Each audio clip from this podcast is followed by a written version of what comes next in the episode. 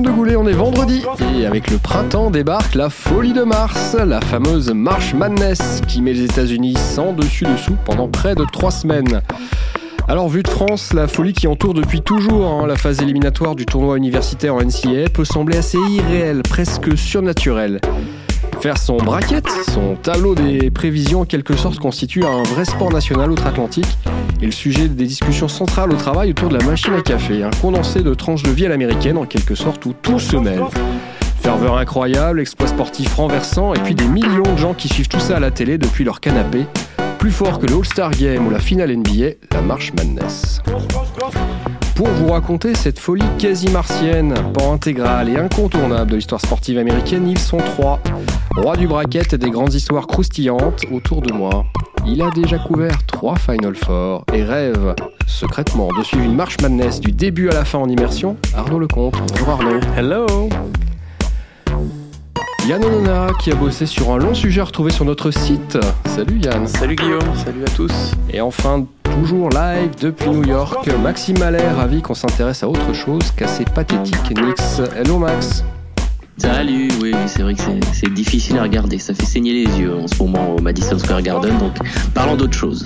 Ils ont battu les Lakers, non, il n'y a pas longtemps Ça sera coupé au montage, ça. voilà, tout le monde est prêt pour un nouvel entre-deux. Alors on prend une grande inspiration, on réserve sa place pour le gigantesque US Bank Stadium de Minneapolis, lieu du Final Four, hein, les 6 et 8 avril prochains. 3, 2, 1, début du show. Une question toute simple, messieurs, pour commencer. Avez-vous fait vos braquettes? Euh, Oui, je vais commencer. Euh, Yann, oui, j'ai fait un bracket, je me suis pris au jeu. Mais la vérité, c'est que, évidemment, à l'exception de quand même, euh, allez, on va dire une vingtaine de facs à peu près identifiées, si on ne baigne pas dans, dans cette culture, il est quand même assez difficile de, bah, de connaître tous les protagonistes. On, on, a juste donc. T'as fait ça au pif, en fait, en partie. Euh, en partie oui, mais je pense comme tout le monde, puisque euh, vous connaissez la, probabilité de trouver le, bon bracket, comme on dit. Je pense que c'est quasi nul, euh, n'est-ce pas, Max? Hein, Je crois que c'est un sur des centaines de centaines de billions de milliards. Hein, c'est quelque chose comme ça. Euh, je ne sais pas comment on dit en, français. Ici, c'est des quintillons. Il y a 9,5 euh, quintillons. Donc, euh, je crois que c'est 1, 2, 3, 4, 5, 6. C'est 18 zéros après, le, le, premier chiffre, tout à fait. Donc, en gros, ça prendrait plus une dizaine de vies pour ne serait-ce que remplir les, tous les braquettes possibles. Qu'est-ce que ça veut dire, Arnaud, remplir son braquette? Eh bien, il s'agit donc de, euh, eh bien, de deviner euh, tour après tour euh, les, les, équipes qui avancent dans, dans, dans, ce tournoi universitaire, qui est un, donc un tournoi de, de trois semaines qui rassemble 64 équipes, qui ne sont pas forcément 68, les... 68 même. Oui, 64, mais, premier petit tour, mais le tableau final, c'est effectivement 4 plus 64, mais parce qu'il y a un premier tour avec quatre équipes qui en sortent. Mais bon, grosso modo, 64 équipes, donc, et, et pas forcément les 64 meilleurs équipes d'ailleurs euh, du basket euh, américain universitaire.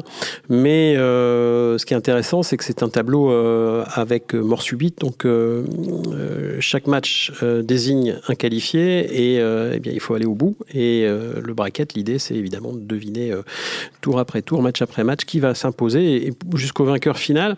Donc bon, c'est un petit jeu très apprécié aux États-Unis. Je crois qu'il y a Yann laissé entendre qu'il y avait à peu près 100, plus de 150 millions de, de qui étaient remplis euh, tous les ans. Enfin, c'est, invraisemblable, quoi. Parce que c'est, imaginez, puisque le, le, seul tournoi sportif qui pourrait se, se comparer à, à, ce, à ce tournoi final universitaire, c'est en France la Coupe de France de foot. Je pense que c'est ce qui se, ce qui rapproche le plus. Ou la Cup, à ou la Cup évidemment. Euh, à l'échelle française, c'est la Coupe de France. Et ce serait donc, euh, imaginez, bah, d'essayer de deviner à partir des, des 32e de finale, parce que ça correspond au 32e de finale, et eh bien de, de deviner match après match, tour après tour le vainqueur, le vainqueur final. Alors vous allez me dire, c'est facile en ce moment en France parce que vous pouvez mettre PSG au bout, euh, vous avez peu de chances de vous, de vous tromper.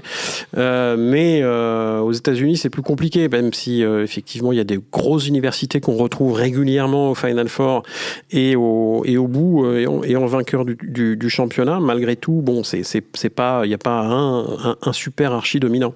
Donc voilà, et puis il y a surtout beaucoup, et ce qui fait le, le charme et, et, et la ferveur de ce tournoi, c'est qu'il y a ce qu'on appelle des upsets, c'est-à-dire des surprises, avec, euh, puisque les équipes sont classées euh, en tête de série. Euh, et il y a souvent régulièrement euh, au premier, au deuxième tour et, ensuite jusqu'au Final Four eh bien des, des, des, équipes classées moins haut qui s'imposent face à des favoris. Et ça, ça provoque toujours là-bas une espèce de folie. Puis il y a toujours un cendrillon tous les ans, évidemment. Oui, parce que c'est l'envers de tout ce qui se passe dans le sport US professionnel, où on est sur des séries, des saisons régulières extrêmement longues, où au final, le meilleur finit toujours par s'imposer à la fin. Tout à fait. Là, c'est sur euh, donc élimination directe à chaque fois. Hein. Il n'y a pas de, il a pas de match nul. Il n'y a pas de deuxième match pour se refaire. On joue tout euh, sur terrain neutre. Hein. ça, euh, ça aussi, il faut le dire. la plupart du temps, c'est sur terrain neutre puisque ce sont des, des villes, des salles qui sont désignées très longtemps à l'avance. Donc, c'est sur terrain neutre. Donc, ça, ça, ça, compte aussi. Il y a le poids du public. Il y a une ferveur invraisemblable. Pour moi, je, je, je c'est une opinion que je partage avec moi-même, avec moi-même certes, mais je pense que c'est le plus beau tournoi sportif euh, au monde. Euh, en termes de, folie, d'intensité pendant trois semaines, je pense que quiconque a vécu ça sur place, euh, on est, surtout quand on vient d'Europe, on est sidéré parce que c'était tellement éloigné de notre propre culture sportive européenne. voilà, parce que ce sont des gamins de 20 ans qui, pour aller, la moitié d'entre eux vont disparaître après, après leurs quatre années ou trois années en université, vont sortir du système, vont pas être professionnels, même si aujourd'hui il y en a de plus en plus parce qu'il y a de plus en plus de, de places de, de, joueurs pro dans le monde, mais malgré tout, la moitié à peu près d'entre eux, j'ai pas, pas, d'enquête statistique là-dessus, mais euh, je pense la moitié arrête le basket après euh, leurs années universitaires. Donc c'est autant vous dire que c'est invraisemblable de s'intéresser pendant trois semaines à tous ces gamins, alors que la plupart vont disparaître, enfin la moitié vont disparaître du paysage. Tout ça en plus, Max se joue dans des, euh, des stades qui sont absolument gigantesques, qui sont parfois plus grands que les salles NBA, et surtout c'est diffusé à la télé, et les droits télé pour la Marche Madness sont absolument délirants. On parle de plusieurs milliards de dollars. Oui, oui. Alors le, les grands stades de, en fait, eux, ils ont décidé d'aller dans les grands stades de foot euh, pour le pour le Final Four. Euh, la NBA avait tenté ça pour un All-Star Game une fois, ils en sont revenus. Euh, c'est vrai qu'on voit pas grand-chose hein, quand même quand on est au, au dernier niveau d'un grand stade de foot euh, et qu'on regarde un match de basket. Après, les euh, les toutes les phases intermédiaires sont la plupart du temps dans des salles des salles d'équipe NBA ou des grandes salles de, de des grandes villes. Hein. Par exemple, Gonzaga, dont on parlera un peu plus tard jouer à la salle des, euh, euh, du Utah Jazz. Il rejouera demain dans la salle du Utah Jazz. Voilà, donc on, se répartit un peu comme ça dans, dans des grandes villes où en général il y a une université qui peut organiser et une grande salle euh, en général du, d'une équipe pro. Et oui, au niveau télé, surtout là les premiers jours où il y a quatre chaînes où il y a du basket universitaire en même temps, euh, qui sont du groupe de CBS, hein, qui CBS, TNT, c'est les les chaînes qui diffusent et donc vous pouvez regarder un match, vous avez le, score des trois autres, euh, comme ça, s'il y en a un où tout à coup il y a un upset qui se dessine, on peut zapper. Donc c'est un, grand show comme ça, et même ESPN qui diffuse pas un seul match euh, chez les garçons, ils ont les droits pour les filles. ils parlent de la March Madness tout le temps. C'est, c'est, c'est le sujet le plus fort qui après laissera la place au playoff NBA. Mais là, à cette période-là, souvent la saison NBA est, est assez pliée à ce moment-là. C'est rare qu'il y ait un gros suspense pour les derniers qualifiés. Euh, donc euh, c'est euh, c'est ce qui intéresse à ce moment-là. c'est c'est le moment du du calendrier où il y a, y a il pourrait y avoir un petit trou, mais non, ça n'existe pas aux États-Unis. Il y a toujours un gros événement, et là c'est la marche Madness. Oui, et on a remarqué Max que les affiches NBA sont un peu moins croustillantes que ces dernières semaines, comme par hasard ces jours-ci. Euh, et je pense qu'on peut ajouter quelque chose. Hein. Euh, Arnaud euh, ébauchait la question, mais sur la ferveur dans le public, parce qu'on se rend pas forcément compte en France. Donc en France, on a l'image de la NBA avant tout, et en réalité, quand popcorn et voilà, on débarque, téléphone à la main. Oui, quand on débarque en NBA, on est parfois un peu surpris en tant qu'Européen, parce qu'on voit nous une ferveur dans les stades, et en NBA, c'est très familial. Et donc avant les playoffs ou vraiment les matchs qui comptent on découvre une ambiance un peu, oui, aseptisée, un peu calme, un peu familiale. L'université, la NCS, c'est euh, l'exact opposé. C'est euh, c'est de la folie furieuse. Et c'est peut-être lié d'ailleurs au fait, euh, comme tu disais Arnaud, qu'on n'est pas dans le sport business du tout, en tout cas du côté des joueurs qui ne touchent pas d'argent. Hein. Officiellement, pas dans le sport officiellement, business. Officiellement, bien sûr. Hein, bien sûr c'est la, la, grande hypocrisie là quand même. C'est ça, c'est ça. Mais, mais en tout cas, il y a une espèce de. On associe le tournoi universitaire à une forme de, de pureté, entre guillemets, dans le côté suranné, enfin Arnaud, je pense que tu vas peut-être nous en parler, mais euh, le format des matchs. Euh, c'est ça qui est assez, assez, étonnant. assez curieux et anachronique quelque part, c'est que c'est censé, le basket universitaire, le jeu en lui-même est censé être avant-gardiste, c'est-à-dire que c'est un jeu de coach et, pas de joueurs, contrairement à la NBA qui est une ligue de, de joueurs et pas de, et pas de coach. en université, les coachs sont tout puissants. on a des coachs qui sont en place depuis plus de 40 ans. Mike Tuchevsky, coach K, qui est la, la, grande star des coachs universitaires américains, euh, est en place depuis 1980. Imaginez ça dans, je sais pas moi, dans le foot, dans le foot de la Ligue 1, de la Ligue des Champions. c'est inimaginable, évidemment. Il y a eu Alex Ferguson qui était à Manchester United, qui a été l'icône, euh, mais bon, c'est pas 40 ans. Euh, Jim Boeheim, le, coach de Syracuse, euh, est en place depuis 1976, me semble-t-il. 76. Voilà. On n'était pas né avec Yann et Max C'est un truc. Moi, j'étais à peine à peine debout à cette époque-là. c'est un truc assez invraisemblable. Donc, c'est une ligue de coachs où on, teste beaucoup de choses. C'est un peu le laboratoire du jeu. On teste des défenses, on teste, on teste de nouvelles, de nouvelles formes d'attaque, de, travail, etc. Tout est né là. Tout le basket moderne est né en université. Euh, même celui de la NBA, malgré, euh, malgré euh, les, les, manques parfois tactiques qu'il peut y avoir. C'est pour ça que la possession est plus longue, bien sûr. Pas, hein? Et ce qui est anachronique, c'est que ben, on, est, on en est toujours à jouer demi-temps de 20 minutes et pas des cartons. Et on en est toujours à 30 secondes de possession de, de, de temps d'attaque, de, alors que euh, en NBA, en Europe, maintenant, c'est, à l'international, c'est 24 secondes. Là-bas, c'est 30. Et encore, il y a encore 25 ans. C'est-à-dire, c'est pas si vieux parce que le Fab Five, on en parlait tout à l'heure de, de euh, Jalen Rose et de, euh, et de Chris Weber, c'est 1993. Ben, 1993, on jouait au bout de 45, on attaquait au bout de 45 secondes de possession. Vous imaginez? Et donc, c'est totalement anachronique, quoi, quelque part il y a un côté en effet très suranné, il y a un côté historique, c'est le 80, c'est la 80e édition, c'est depuis 1939 ce, ce tournoi euh, avec Final Four. Avec Final Four. C'est, c'est incroyable, il n'a jamais subi de vraies retouches profondes, euh, donc c'est que ça marche remarquablement bien tous les ans, euh, même à l'époque où les joueurs quittaient le lycée et ne passaient pas pour aller en NBA, et ne passaient pas par la case université, malgré tout, on, on disait à l'époque peut-être que ça va un petit peu réduire l'impact de ce de cette marche madness Eh bien, pas du tout. Elle est toujours très forte. La preuve, c'est que les, contrats télé sont encore euh, plus délirants. Je crois que c'est un milliard de dollars pour, les trois semaines. Pour trois semaines pas pour une saison complète. En NBA, vous payez euh, un peu plus de, je crois, 2 milliards de dollars, quelque chose comme ça en moyenne par an, pour 1000 matchs, pour 1200 matchs. Là, c'est 1 milliard de dollars pour euh, combien? 32 matchs? Enfin, un peu plus. C'est pour une exclusivité aussi. 64 que, matchs. Que la NBA n'est pas. Pardon? C'est pour une exclusivité, ce que la NBA n'est pas. C'est-à-dire qu'ils euh, ont, euh, ils ont tout euh, chez eux et ils peuvent, oui, oui, tout à fait, faire autant qu'ils veulent. Mais dans l'absolu, c'est vrai que 1 milliard de dollars pour des gamins, des gamins de 20 ans pendant 3 semaines. Oui, dont la plupart disparaîtront ensuite du paysage, effectivement, c'est assez. C'est quand même complètement fou. Complètement dingue. Alors, il y en a qui disparaîtront, effectivement. Il y en a d'autres, en revanche, qui ont marqué ou ensuite marqueront l'histoire du basket. Alors, je me suis amusé euh, rapidement, hein, je ne vais pas tous vous lister non plus parce qu'on va, va pas y passer la nuit, mais quelques MOP, MOP pardon, Most Outstanding Player, et pas MVP comme on dit en NBA, qui ont marqué l'histoire, euh, l'histoire du, du Final Four, Magic Johnson, Isaiah Thomas, James Worthy, Olajuwon, Ewing, Manning, Glenn Rice, Lettner, Shane Battier, Carmel Anthony, Kemba Walker, Anthony Davis, etc. Est-ce qu'il faut forcément passer par la NCA pour être une star NBA ou l'inverse, Max? Non, pas, forcément. On voit de plus en plus de, joueurs européens internationaux qui euh, qui n'ont pas besoin d'être passés par la NCAA pour euh, pour être des grandes stars.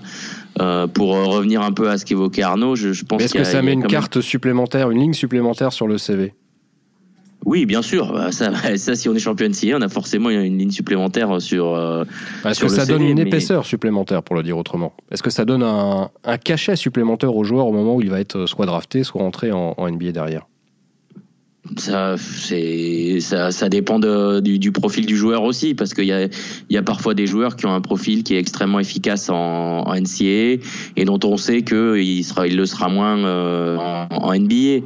Euh, ben je pense euh, un joueur comme euh, Jimmer Fredret qu'on, qu'on a vu euh, revenir en NBA. Qui, qui avait une carrière NCA complètement dingue et qui et qui finalement est aujourd'hui un joueur qui a surtout évolué en Chine. Donc c'est c'est très difficile de faire des généralités parce qu'il y, y, a énormément de styles de jeu différents que euh, je suis un peu en désaccord avec Arnaud que ce qui était un laboratoire de jeu euh, à une époque est aujourd'hui devenu un endroit où on joue plus très très bien, où c'est euh, il y a beaucoup de joueurs qui restent seulement une année, donc euh, c'est très difficile de mettre des choses en place et, et on bascule un peu plus vers aussi euh, une ligue de, c'est pas encore totalement le cas, les coachs sont les stars, mais on bascule un peu plus vers où c'est les joueurs qui ont les commandes. Hein, les, les grosses stars de, de, Duke par exemple cette année, qui est le grand favori, vont faire qu'une seule saison avant de partir vers la NBA. Donc oui, parce que c'est une, une, génération exceptionnelle, Max. Il y a eu, il y en a eu d'autres comme ça dans l'histoire, hein, donc peut-être que effectivement Duke cette année n'est pas n'est pas forcément un bon exemple, mais ça reste quand même, je pense, un, laboratoire de jeu au sens où, tout est permis quelque part dans le en termes de schéma tactique, etc., d'expérimentation euh, un peu tactique. Euh, probablement que ça reste quand même très fort.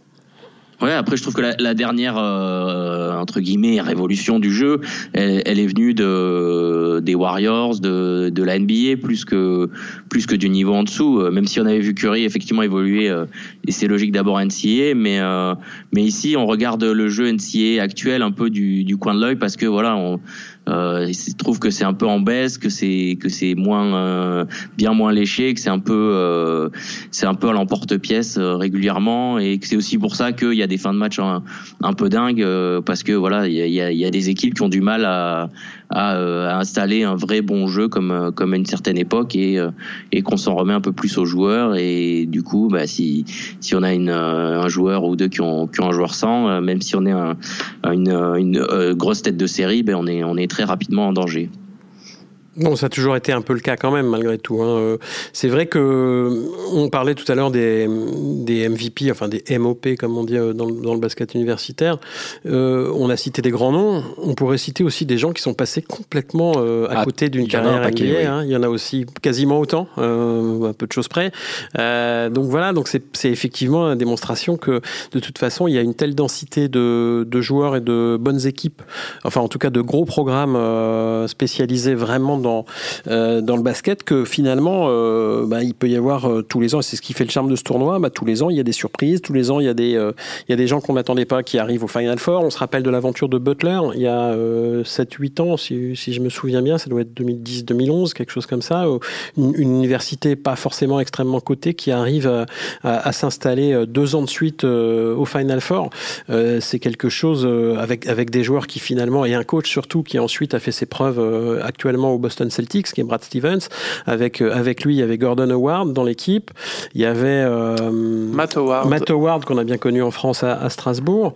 Et puis, euh, bon, voilà, c'est ce genre de petites aventures régulières qui font le sel aussi de ce, de ce tournoi. C'est oui, c'est l'opposition Magic Bird un an avant qu'il se retrouve en NBA en 79. C'est peut-être le temps mort appelé par Chris Weber qui n'existe pas. Euh, c'est ces fins de match avec euh, panier la dernière seconde, euh, on remonte le terrain. Enfin bref, ce sont des choses qu'on ne voit pas tous les jours en NBA en fait. C'est ça aussi Yann qu'on voit pas tous les jours en NBA, mais en même temps qui peuvent en être les prémices, puisque le cas le plus célèbre, c'est celui de Michael Jordan, que la plupart des, fans ou des, gens ont vu, même peut-être sans savoir. Le, panier, le panier décisif originel de Michael Jordan n'est pas en NBA, il se passe en, en finale en 1982 avec North Carolina et il, met un tir pour gagner euh, un titre et finalement c'est devenu, euh, son ADN euh, pendant toute sa carrière ce tir décisif en, fin de rencontre. Au bout de sa première année, hein. Euh, c'était sa première année universitaire, parce qu'il il en a fait trois, il a été drafté en 84, mais c'est en 82 que ça se passe, ce, fameux shoot qui construit sa légende. Euh, mais il est même pas MVP du Final Four cette année-là, c'est James Worthy.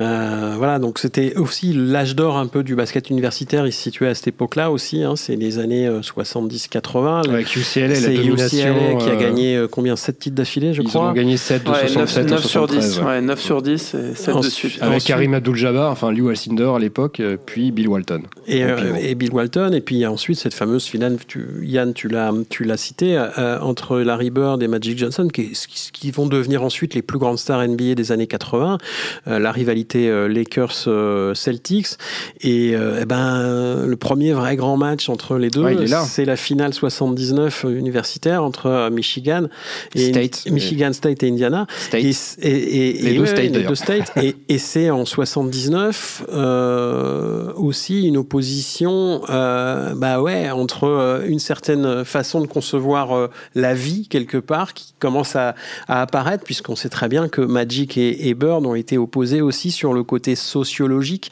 à savoir bah, Bird un petit peu le représentant de l'Indiana et des Boston Celtics donc des cols bleus et, et Magic Johnson plutôt aux Lakers le côté, euh, le côté un peu bling bling, le côté un peu californien, l'est et l'ouest, l'opposition, etc. Il y avait aussi euh, Arnaud, il y avait aussi le côté euh, black et blanc, black et blanc, bien sûr. En, NBA, Souriant et taiseux aussi qui hmm souriant et taiseux. Bien sûr, des personnalités complètement opposées. Euh, l'un qui souriait, euh, et on connaît le sourire de Magic, qui a fait sa renommée et la renommée de la NBA à l'époque. Et puis, euh, bah, le côté un peu plus, un peu plus rustre, on va dire, de, de Larry Bird.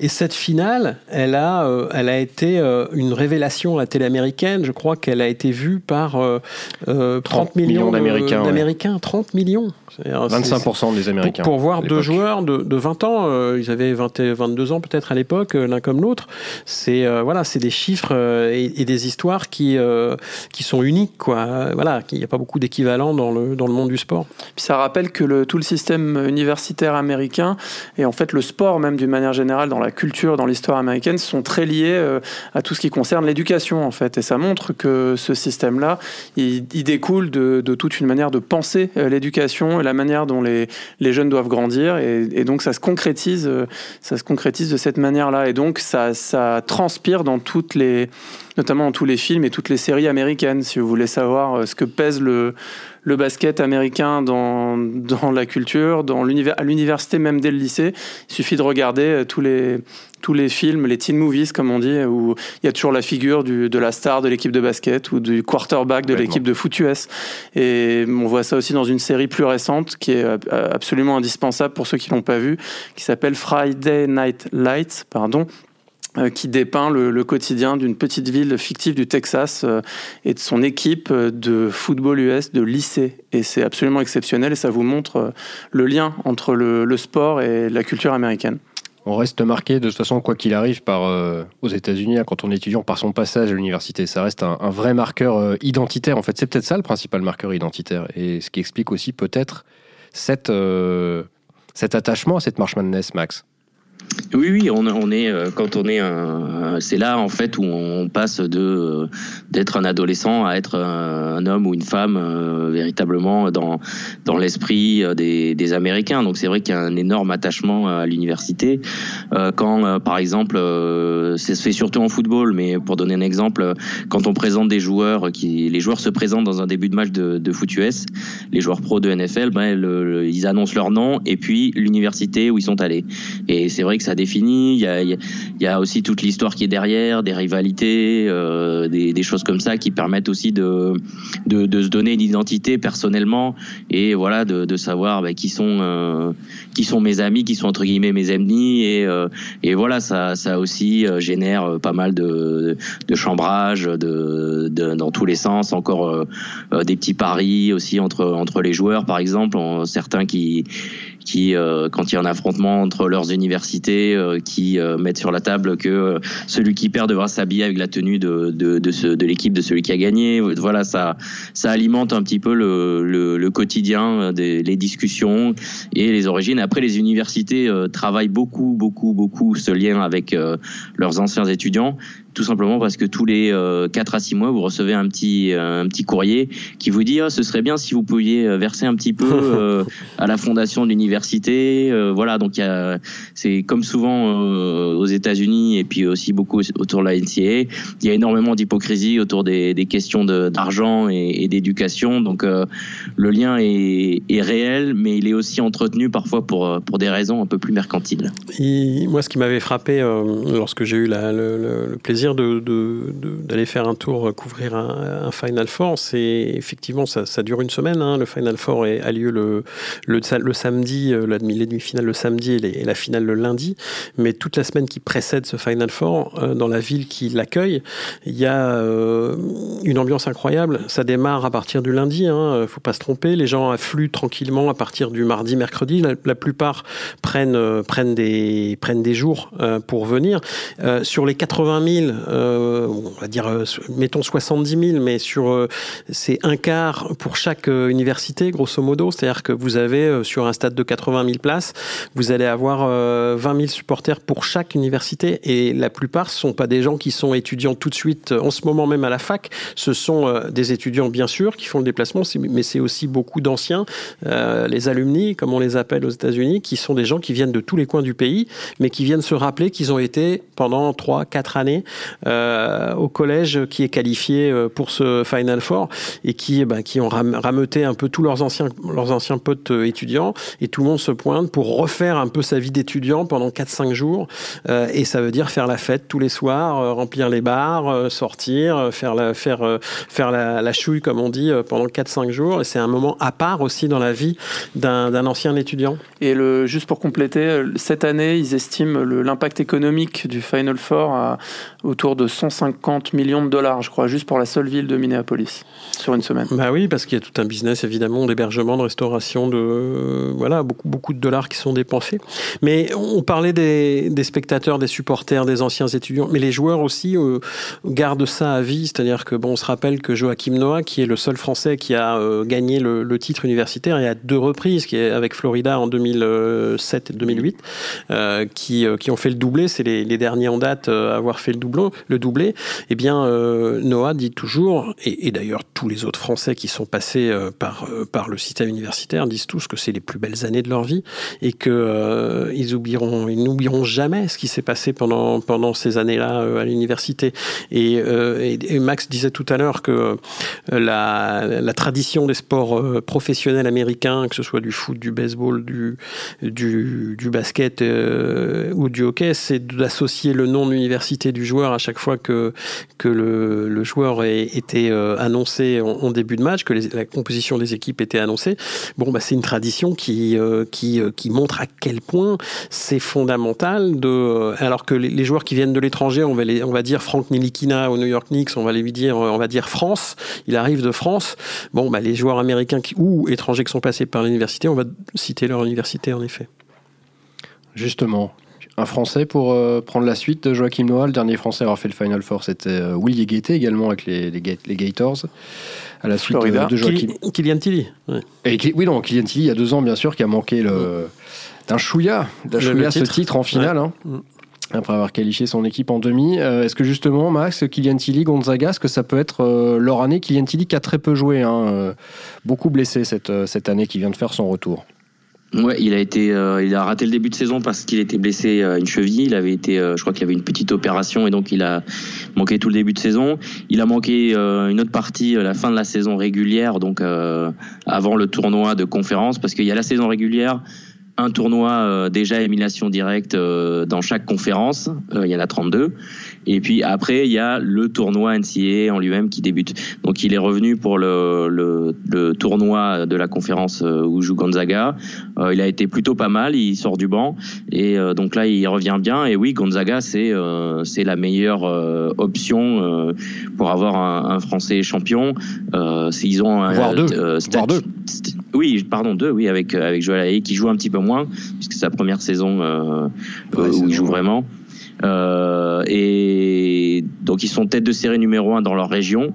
Euh, ça veut dire qu'ils sont considérés comme des quatre meilleures équipes euh, avec euh, Duke, Virginia et North Carolina. Je dis pas de bêtises.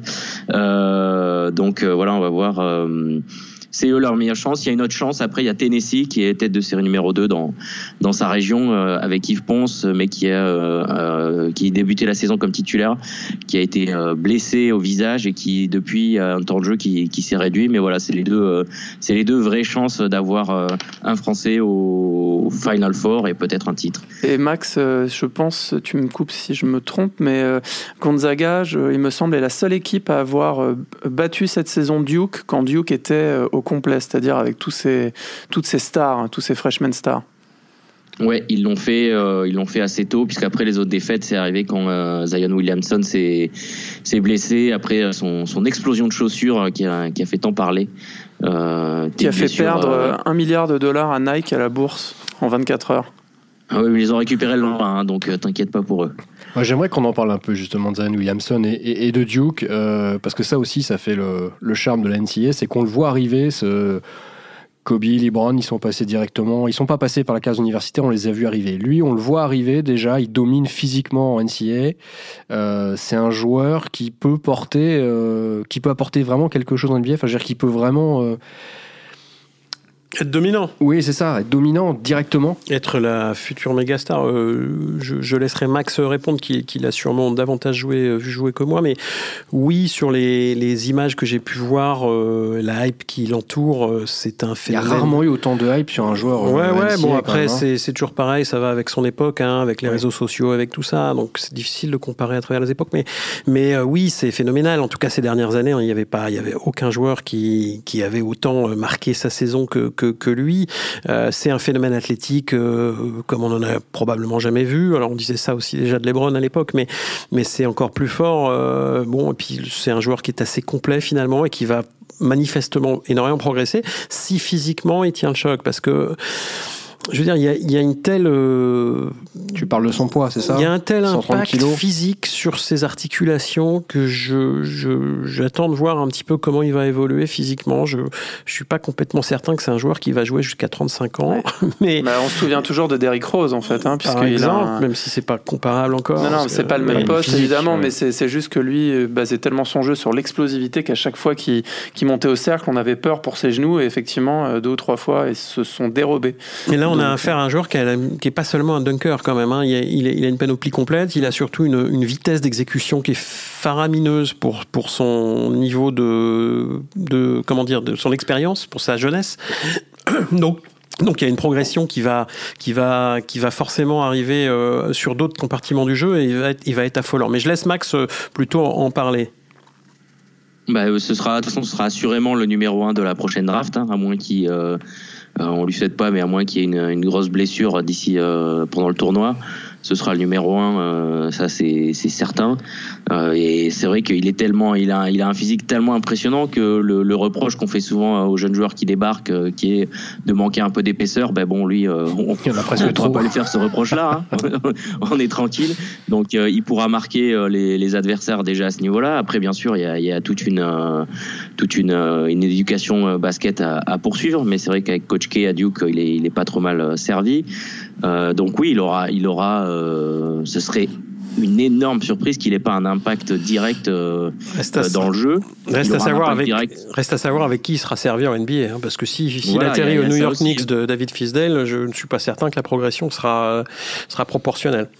Bah, tout dépend qui euh, qui euh, qui le rejoint pendant l'intersaison. C'est sûr que si c'est le, le, seul euh, nom et que les Knicks se loupent sur sur les, les free agents de, de, de, très haut niveau comme Durant et, Irving, il va se retrouver un peu un peu seul et donc ce sera forcément plus difficile de, de briller comme ça.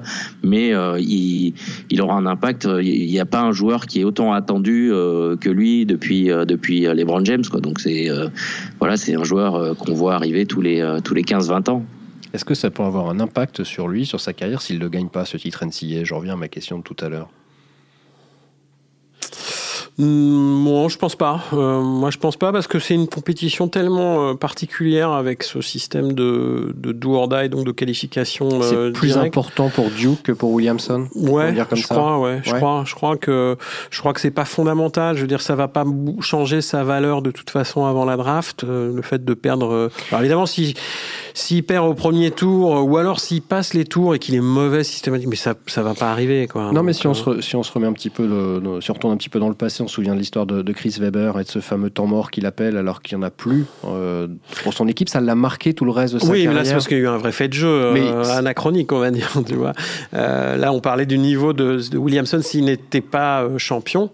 Euh, c'est pas dramatique de pas être champion. Il y a des tas de très grands joueurs qui n'ont pas été champions alors qu'ils étaient attendus et, qui pour autant ça n'a pas impacté leur carrière derrière. Il sera numéro un de la draft euh, incontestablement. Je il, y a eu le, cas inverse, euh, pardon, avec Christian Leitner qui était le joueur ultime de, de universitaire, hein, qui gagne je crois deux fois le titre avec Duke et qui a fait une carrière NBA. Dream Team aussi. Quelconque Dream Team bien sûr. Dream Team, ce qui était logique vu ce qu'il avait les performances. C'est quand on regarde maintenant qu'on se retourne, on dit mais pourquoi c'était pas chaque Pourquoi euh, c'était euh, c'était euh, Letner Mais quand on voit euh, quand l'impact qu'il avait eu euh, sur le, basket universitaire, c'était immense. Et puis il fallait un blanc. et, puis, il fallait un blanc. Et puis il fallait. Il y a eu un, documentaire de, de ESPN qui s'appelait I Hate Christian Lettner parce qu'il avait un, talent pour se faire détester par les fans des, des, euh, des, équipes adverses. Il était un petit peu rugueux quand il fallait et puis il avait mis quelques tirs aussi au buzzer qui avait fait beaucoup de mal à,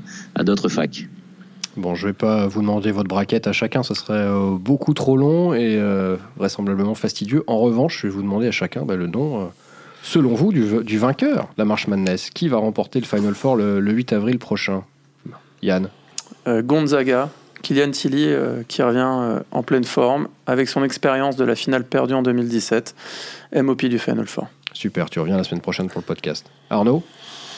Euh, franchement, je, je, vais dire Duke parce que euh, présenter euh, un, un, quatuor, parce qu'il n'y a pas que Zion Williamson à Duke cette année, ce qui fait cette, le fait que Duke est, est une équipe vraiment spécial, comme on dit, euh, c'est qu'il n'y a pas que Williamson. Il y a, aussi R.J. Barrett, euh, qui est un peu le lieutenant de, Williamson, qui est un Canadien, qui est le fils d'un ancien joueur français, qui a joué en France, s'appelait euh, Rowan, qui s'appelle toujours d'ailleurs Rowan Barrett. Donc R.J. Barrett est le fils de Rowan et c'est lui aussi une superstar en devenir. Et euh, je pense qu'ils ont euh, un, un 5 euh, majeur qui, qui à mon avis, est, est, injouable. Quoi. Voilà, je pense qu'ils sont injouables. Après, encore une fois, ce qui fait le sel de ce tournoi, c'est que c'est sur un match, que, évidemment, sur un match, comme on dit, c'est, tout est possible. Voilà. Gonzaga, Duke. Et toi, Max, Gonzaga, Duke ou North Carolina? Euh, non, bah, ce qui serait marrant, c'est que ce soit Virginia euh, qui, qui, aille au bout cette année, puisque l'an dernier, ça a été la première équipe euh, numéro un avec un, une tête de série numéro un à, faire, à se faire sortir d'entrée par euh, une équipe avec le numéro 16. c'est vrai que Duke, c'est difficile de ne pas dire Duke. tout le monde choisit Duke. Barack Obama a rempli son bracket, il a mis Duke champion. Et sur le site d'ESPN, où il y a eu plus de 17 millions de, de brackets remplis, le Duke qui est donné vainqueur, le plus petit pourcentage de, de, victoires euh, euh, données par les gens, c'est 70% euh, en finale. Donc c'est vraiment Duke qui est un, énorme, énorme favori.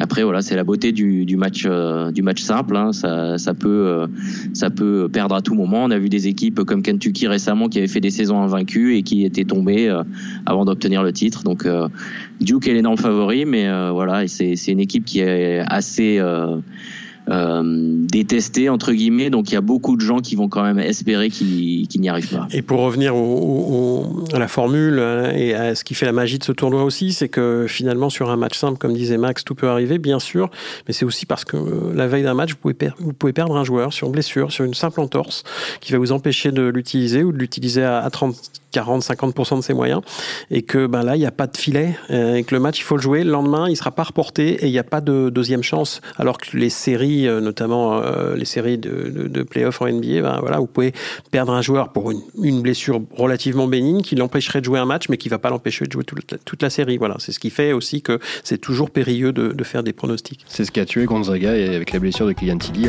l'an dernier. Messieurs, merci beaucoup. On se retrouve euh, la semaine prochaine pour faire un point justement sur vos braquettes et vos prévisions. Bye bye